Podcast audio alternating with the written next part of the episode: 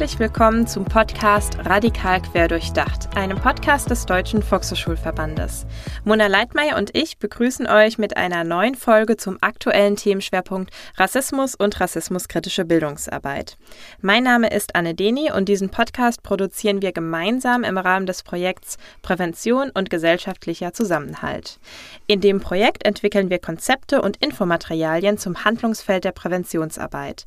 Wir setzen auch Schulungen für politische BildnerInnen um und unterstützen sie unter anderem bei der Durchführung unserer Konzepte. Bevor wir mit dem heutigen Thema loslegen, haben wir noch einen kurzen Rückblick. In den letzten drei Episoden haben wir uns mit dem Thema Klassismus beschäftigt. In Episode 47 schauen wir uns soziale Ungerechtigkeit im Bildungssystem und auf dem Arbeitsmarkt an. In Episode 48 ist Tanja Abu zu Besuch. Sie unterhält sich mit Anne über klassismuskritische Wissenschaft und Herausforderungen in der Bildungsarbeit. Zum Abschluss des Themenschwerpunktes habe ich mit Maja Bogojevic gesprochen. Sie ist die Autorin unseres Kurskonzeptes Klassismus, Klasse erkennen, Klasse handeln. In Episode 49 könnt ihr euch bei ihr spannende Tipps zur Umsetzung des Kurskonzeptes abholen. Wir sprechen unter anderem über kritische Selbstreflexion in der Rolle als politische Bildnerin oder pädagogische Fachkraft. Die Auseinandersetzung mit der eigenen Rolle ist auch in dieser Episode sehr wichtig. Hört gerne in die letzten drei Episoden rein und klickt euch durch die Links in den Show Notes. Dort findet ihr auch den Link zum Download des Kurskonzeptes. Steigen wir in das heutige Thema ein. Rassismus und rassismuskritische Bildungsarbeit. Anne, woraus setzen wir in dieser Folge unsere Schwerpunkte? Um einen gemeinsamen Startpunkt zu setzen, wollen wir mit der Nadira-Studie über die aktuelle Lage in Deutschland beginnen. Dann geben wir eine Begriffsdefinition bzw. Einordnung von Rassismus. Wir blicken kurz auf den kolonialhistorischen Kontext von Rassismus und die Schwierigkeiten, die mit dem Sprechen über Rassismus in Deutschland verbunden sind. Wir freuen uns besonders, dass wir zu diesem großen und sehr vielschichtigen Thema ein Kurskonzept entwickeln konnten, das bald verfügbar sein wird. Die AutorInnen sind von Coach e.V., ein Bildungsverein aus Köln. In dem Zusammenhang stellen wir euch die Begriffe Empowerment und Powersharing in der rassismuskritischen Bildungsarbeit vor. Weitere Infos zum Kurskonzept geben wir euch im Verlauf der Folge. Lass uns also anfangen, Mona. Sehr gerne. Wir stellen euch zu allem eine Liste mit Links zusammen. Und noch ein anderer Hinweis vorab. Wir beziehen uns auf rassismuskritische und antirassistische Perspektiven aus der Forschung und aus der Bildungsarbeit. Dabei ist der Ausgangspunkt die Vorstellung einer gerechteren Gesellschaft. Das bedeutet, um dahin zu kommen, geht es im Groben immer darum, Rassismus erstmal abzubauen. Wie Anne auch schon angedeutet hat, steht die Wahrnehmung von Rassismus in Deutschland mit einigen Faktoren in Verbindung.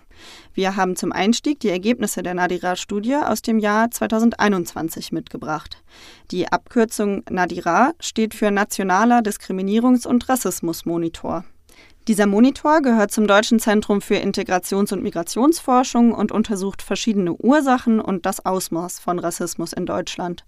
Das Besondere an dieser Studie ist, dass nicht nur Menschen der weißen Mehrheitsbevölkerung befragt wurden, sondern auch Personengruppen, die Rassismen erfahren. Das heißt, es werden auch Betroffenheitsperspektiven abgebildet. Den Link zu der Studie packen wir euch auch in die Show Notes. Die Ergebnisse finden wir besonders wichtig für ein Grundverständnis über Rassismus. Die Studie zeigt deutlich auf, worauf zahlreiche Aktivistinnen, Organisationen und Einzelpersonen seit sehr langer Zeit hinweisen. Rassismus ist Realität in Deutschland. Rassismus spiegelt sich in weit verbreiteten Erfahrungen wider. Dabei müssen wir unterschiedliche gesellschaftliche Positionierungen unterscheiden. Rassismus erfahren auf direkte Weise vor allem Angehörige potenziell betroffener Gruppen, etwa schwarze Menschen, Jüdinnen und Juden, Musliminnen oder Sintisie und Romja. Weiße Menschen profitieren indirekt von rassistischen Strukturen in der Gesellschaft und sind keinen rassistischen Erfahrungen ausgesetzt. Insgesamt geben 35 Prozent aller Befragten an, noch nie mit Rassismus in Berührung gekommen zu sein. Daran zeigt sich, dass rassistische Wissensbestände und Vorstellungen normalisiert und heute noch tief in der Gesellschaft verankert sind. Jede zweite bis dritte befragte Person sieht biologische Unterschiede zwischen Menschen oder bewertet Menschen aufgrund ihrer Kultur in Anführungszeichen. Ein weiteres Ergebnis zeigt, in Deutschland gibt es ein ausgeprägtes Problembewusstsein über Rassismus. 90 Prozent der Bevölkerung sieht Rassismus als Realität an, das den gesellschaftlichen Alltag prägt und auch die Institutionen. Dazu sagen mehr als 80 Prozent, dass Rassismus merklich in den Bereichen Schule, Arbeit und Wohnen existiert. Rassismus geht über individuelles Verhalten hinaus und das ist den meisten Menschen bewusst. Obwohl das erstmal positiv klingt, ist dieses Ergebnis aber mit Vorsicht zu genießen. Denn das Problembewusstsein ist für viele Formen von Rassismus noch nicht besonders weit ausgeprägt. Das heißt, Antischwarzer Rassismus und Antisemitismus werden häufiger erkannt als zum Beispiel antiasiatischer, antimuslimischer oder antislawischer Rassismus. Außerdem zeigt das dritte Ergebnis, ein Teil der Bevölkerung wehrt eine kritische Auseinandersetzung mit Rassismus ab.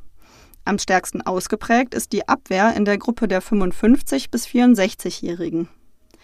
Menschen, die Rassismus erleben oder zum Thema machen, werden häufig als überempfindlich und zu ängstlich bezeichnet. Befragte zwischen 14 und 24 Jahren zeigen jedoch deutlich geringere Abwehrmechanismen. Und das bestätigt auch das vierte Ergebnis. In der Bevölkerung gibt es eine große Bereitschaft, Rassismus abzubauen. Knapp zwei Drittel der Menschen in Deutschland ist bereit, Rassismus aktiv entgegenzutreten oder macht das schon. Und diese Bereitschaft tritt eben besonders bei jüngeren Menschen auf. Das bringt uns zu den nächsten Fragen, wie wir Rassismus erstmal als System verstehen können, in dem wir alle leben, und zum zweiten Schritt, welche Schlüsse wir für die Bildungsarbeit ziehen können. Rassismus ist definiert als eine Ideologie der Unterdrückung. Die Machtverhältnisse der Welt, wie wir sie heute kennen, beruhen im Grunde auf rassistischen bzw. kolonialrassistischen Strukturen. Denn diese Ideologie entstand bereits vor mehreren Jahrhunderten und diente damals dazu, Machtverhältnisse zu den Vorteilen der weißen europäischen Imperialmächte durchzusetzen. Wichtig ist dementsprechend, dass Rassismus historisch auf verschiedenen Ebenen wirkt, zum Beispiel strukturell, institutionell und alltäglich. In Deutschland ist der Begriff Rassismus häufig verbunden mit unserer brutalen nationalsozialistischen Vergangenheit. Was dabei nicht so oft im Bewusstsein ist, in der deutschen Kolonialgeschichte war Rassismus zentral, um Menschen als in Anführungszeichen nicht menschlich oder nicht zivilisiert auszusortieren. So wurde auch rechtlich eine Legitimationsgrundlage geschaffen, um Menschen zu versklaven, zu unterdrücken und zu töten. Für unser gesellschaftliches Zusammenleben und für den Bildungskontext ist ist es wichtig zu verstehen, dass die Nachwirkungen der Kolonialgeschichte bis heute existieren. Das zeigen zum Beispiel Migrationsgesetze in den europäischen und westlichen Staaten. Ein weiteres Beispiel für diese Nachwirkung zeigt sich an den aktuellen Forderungen zur Rückgabe von Raubkunst aus europäischen Museen. Zur Kolonialzeit haben sich Kolonialgesellschaften und Einzelpersonen Objekte gewaltvoll zum Beispiel vom afrikanischen Kontinent angeeignet. Diese werden zum Großteil bis heute in europäischen Museen ausgestellt. Wenn ihr mehr zur geschichtlichen Einordnung zu Rassismus in Deutschland erfahren möchtet, dann lest gerne das Kapitel 2.1 unseres Kurskonzeptes. Das heißt Rassismus in Deutschland, eine historische Einordnung und Momentaufnahme. An der Stelle können wir einen kleinen Einschub machen. Anna hat mit dem historischen Bezug auch einen wichtigen Punkt angesprochen, der besonders in der Präventionsarbeit berücksichtigt werden muss. Mit der Reduzierung von Rassismus auf die Zeit des Nationalsozialismus war in Deutschland lange das Verständnis vorherrschend, es könnte zum Beispiel in der Schule als Problem der Vergangenheit behandelt werden.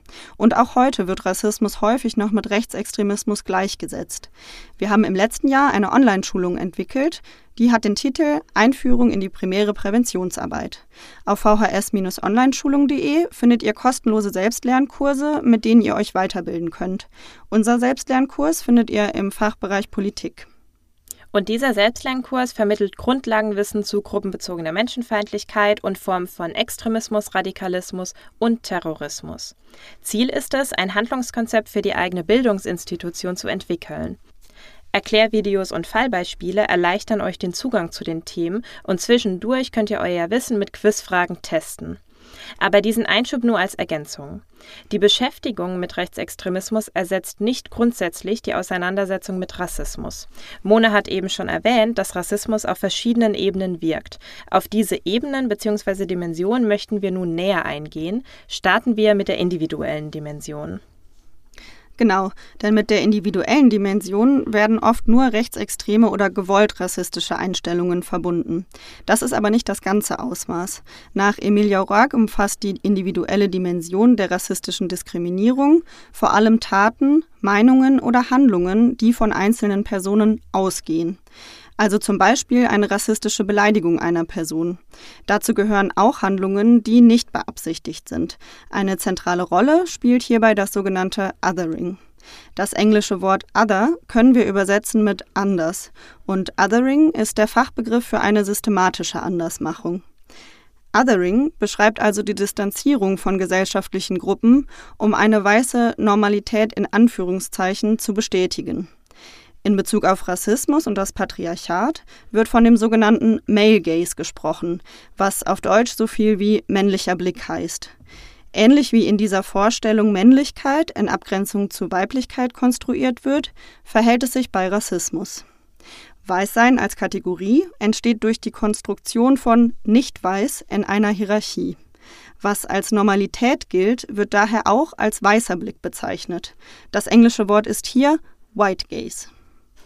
Othering ist also ein ständiger Akt der Unterscheidung zwischen einem in Anführungszeichen Wir und die anderen. An dieser Unterscheidung werden unterschiedliche Machtpositionen festgemacht. Auf dem YouTube-Kanal des Magazins Rosa Mag gibt es dazu ein gutes Erklärvideo. Den Link findet ihr natürlich in den Show Notes.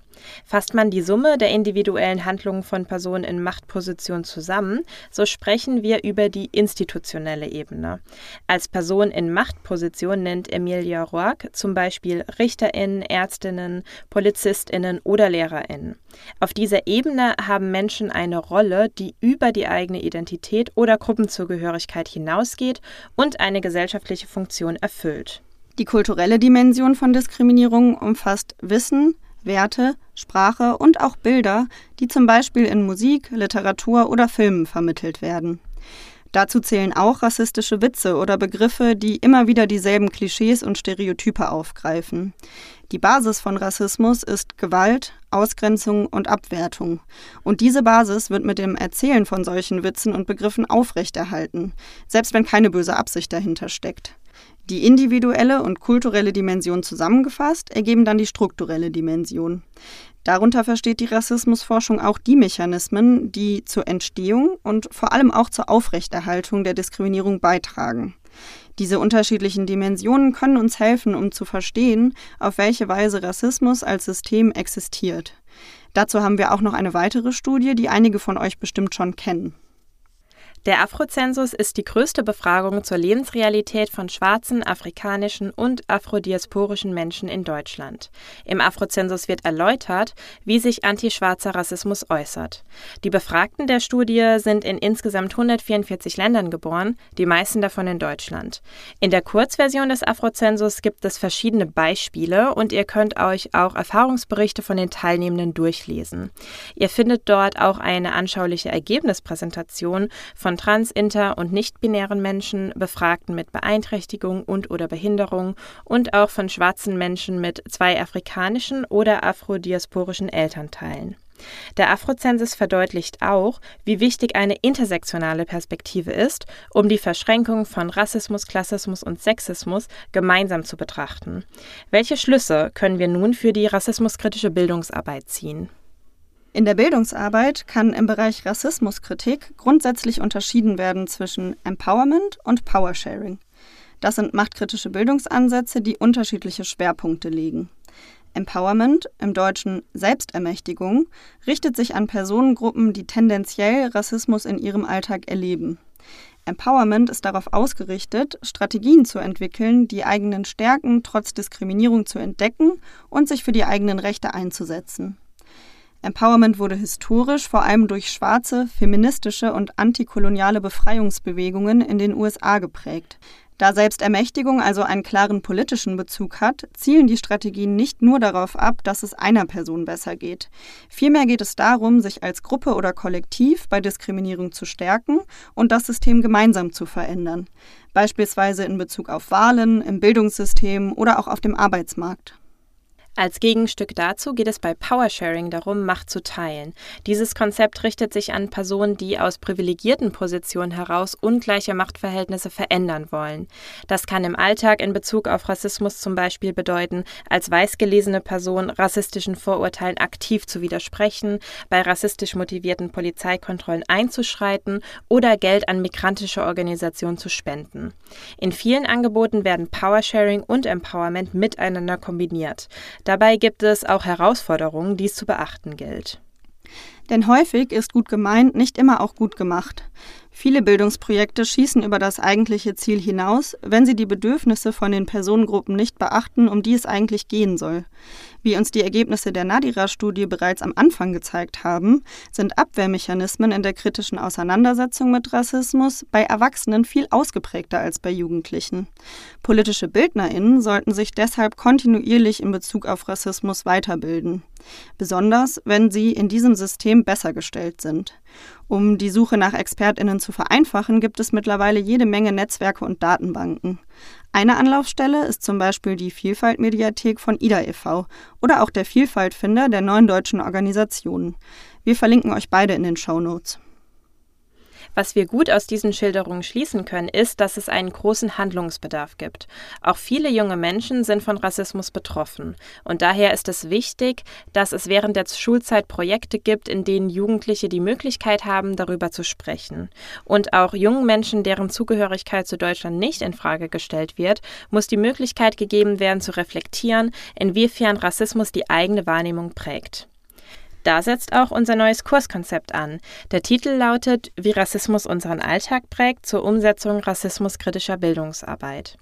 Die AutorInnen sind von Coach e.V., das ist ein Kölner Verein, der jahrelang Erfahrungen in der rassismuskritischen Bildungsarbeit hat, sowohl mit Jugendlichen als auch mit MultiplikatorInnen. Die AutorInnen sind ein interdisziplinäres Team und unterschiedlich positioniert in Bezug auf Rassismus. Zwei Autorinnen könnt ihr in den kommenden beiden Folgen kennenlernen. Wir werden ausführlich über das Kurskonzept sprechen und auf einige Übungen eingehen. Sie geben euch einen Einblick in die Entstehung des Kurskonzepts und natürlich auch in die mögliche praktische Umsetzung. Sobald das neue Kurskonzept auf unserer Webseite verfügbar ist, geben wir das über den Newsletter bekannt. Also meldet euch gerne für den Newsletter an. Dann erfahrt ihr auch alle kommenden Termine von Schulungen und Veranstaltungen. Und das war die Grundlagenfolge zum Thema Rassismus und rassismuskritische Bildungsarbeit. Klickt euch gerne durch die Show Notes und tauscht euch mit KollegInnen in eurem Umfeld aus. Abonniert unseren Podcast auf eurem Lieblingskanal, damit ihr auf dem Laufenden bleibt. Wir freuen uns auf euch und bedanken uns fürs Zuhören. Bis zum nächsten Mal bei Radikal Quer durchdacht.